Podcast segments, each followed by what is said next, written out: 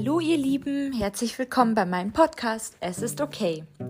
Ich habe mir gedacht, ich mache jetzt schon eine neue Podcast-Folge. Erstens, weil die letzte echt gut angekommen ist, scheinbar bei euch, was mich echt richtig freut. Und zweitens, weil ich jetzt noch eine Klausur zu schreiben habe und daher am Wochenende vielleicht eher entspannen will und mich morgen vor allem mit meinem Freund an einem See begnügen will und ähm, sonnen und Spaß haben und das Wetter genießen möchte. Genau. Ähm, weil das Thema letztes Mal so beliebt war und ich äh, dann auch Nachfragen bekommen habe, dachte ich mir, ich mache noch eine zusätzliche, aber kleinere Aufnahme zum Thema Zunehmen, beziehungsweise eben Angst und die Unsicherheit und die Zweifel, die mit der Zunahme kommen. Das Thema Zunehmen ist natürlich selten mit Freude verbunden. Also was heißt natürlich? Eigentlich sollte es okay sein und eigentlich sollte es nicht so sein, dass es nicht mit Freude verbunden ist. Es ist eher schade, dass es vielen Angst macht, Unsicherheit bringt. Aber dann habe ich mir mal überlegt, und was steckt eigentlich hinter dieser Angst? Und da habe ich mal ein paar Sachen zusammengeschrieben, die mir so eingefallen sind, die ich auch selber, die mich auch selber betreffen. Und zum, zum Beispiel, sie hält uns zurück. Die Angst vor der Leere, die bleibt, wenn die Essstörung weg ist die Angst, sich zu verändern, vor Veränderungen körperlich, aber auch im Leben, die Angst vor dem Kontrollverlust, die man dann, den man dann scheinbar hat, nur um seine eigentliche falsche Kontrolle aufzuheben, Angst, seine Gewohnheiten bezüglich Essen aufgeben zu müssen. Das wäre mal die, die mir einfallen würden am meisten. Aber ganz ehrlich, da auf der anderen Seite, auf der anderen Seite der Waage, steht doch Einsamkeit, oft selbstzerstörerische Gedanken, Isolation, Zweifel, vielleicht auch Depressionen. Aber frag dich mal, ich habe mich das gefragt, ob ich das wirklich noch haben möchte. Möchtest du das in deinem Leben haben? Möchtest du von essgestörten Gedanken befreit sein oder möchtest du von essgestörten Gedanken befangen sein? Ich muss ehrlich zugeben, auf meinem Weg, beziehungsweise ich habe damals schon jahrelang, zwar ungefähr zwischen nach drei stark, stark schlechten Jahren, habe ich mich ungefähr zwischen 19 und ich würde mal sagen 22, 23 jahrelang zwischen diesem nicht mehr 100% essgestörten, aber auch nicht gesunden Verhalten befunden. Und ich habe mir auch viel vorgemacht. Ich habe mir dennoch eigentlich Regeln auferlegt, beziehungsweise die Essstörung mir. Ich habe Kalorien gezählt, ich habe immer noch viel Sport gemacht und dann Cheat Days eingelegt.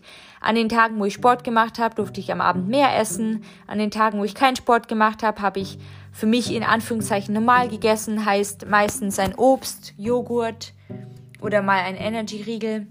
Manchmal auch mehr, aber es waren immer weniger als die Cheat Days und eigentlich war es keine freie Zeit. Ich habe immer noch mich damit befangen gefühlt. Ich war immer noch drin in dieser essgestörten Welt, in diesen essgestörten Gedanken. Also ich war, ich habe mir zwar vorgemacht, dass ich auf dem Weg der Heilung bin, aber das war immer nur bis zu einem bestimmten Gewicht. Ich habe das immer mir gesagt, bis zu dem und dem Gewicht. Ich sage euch jetzt explizit nicht welchem Gewicht, weil das soll auch keine Triggerwarnung sein. Aber bis zu diesem bestimmten Gewicht, der ausgemacht war, das ausgemacht war, das okay war für mich, dass ich früher mit 16 aber auch schon hatte. Mit dem Gewicht war es okay. Das geht gerade noch. Das ist okay, das kann ich noch verkraften, aber mehr nicht. Wehe, es würde mehr sein. Wehe, es geht höher. Dann müsste ich mir schon wieder neu überlegen, was ich jetzt machen soll und welche Kompensationsstrategien ich mir jetzt überlegen muss. Doch, ganz ehrlich, Leute, diese Zunahme diese mentale Zunahme beziehungsweise für die mentale Gesundheit ist eine Zunahme des Körpers wichtig. Es ist nicht nur eben für den Kopf, sondern auch für den Körper und für alles wichtig. Weil solange wir im Untergewicht sind, beziehungsweise nicht in, in dem gesunden Gewicht, das für uns im biologischen, vielleicht auch Setpoint-Gewicht angesehen ist, oder ja, vorgesehen ist. Solange wir da drin stecken, ist unser Körper immer noch im Überlebens- und Sparmodus. Und es führt immer noch dazu, dass wir unsere alten Verhaltensstrukturen nicht ablegen können. Die Erstörung wird immer noch dagegen sein, weil Untergewicht und ein zu niedriges Gewicht für unseren Körper Überlebensmodus hervorruft. Das ist nicht normal für ihn, der ist es nicht gewohnt. Er spart, wo es kann, wo er kann. Er nimmt aber sobald auch zu, wenn wir ihm mehr geben. Aber das passiert nur, wenn wir ihm nicht auch das Vertrauen zurückschenken, dass er es auch richtig machen wird und dass sich unser Gewicht nach einer Zeit auch verteilen wird. Es wird sich verteilen, es dauert. Du musst deinem Körper die Zeit geben und du musst ihm auch dem Vertrauen schenken, dass er auch das Richtige macht für uns, um zu leben, um zu überleben, damit wir eben auch loslassen können. Wir müssen auch loslassen, um unserem Körper zu, ein Stück weit zu vertrauen, ihm Vertrauen gegenüber, ihm Vertrauen zu schenken, die Kontrolle aufzugeben. Das ist auch so, dass je näher wir in einem Normalgewicht sind oder unserem natürlichen biologischen Gewicht, desto weniger werden die essgestörten Gedanken da sein. Das ist ganz logisch, aber es ist eben schwer, diesen Weg dahin zu kommen.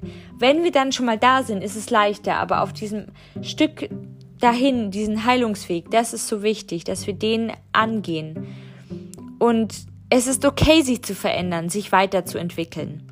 Es ist auch okay, Angst vor dem Zunehmen zu haben. Auch ich habe das. Täglich immer wieder. Ich bin immer wieder noch unsicher.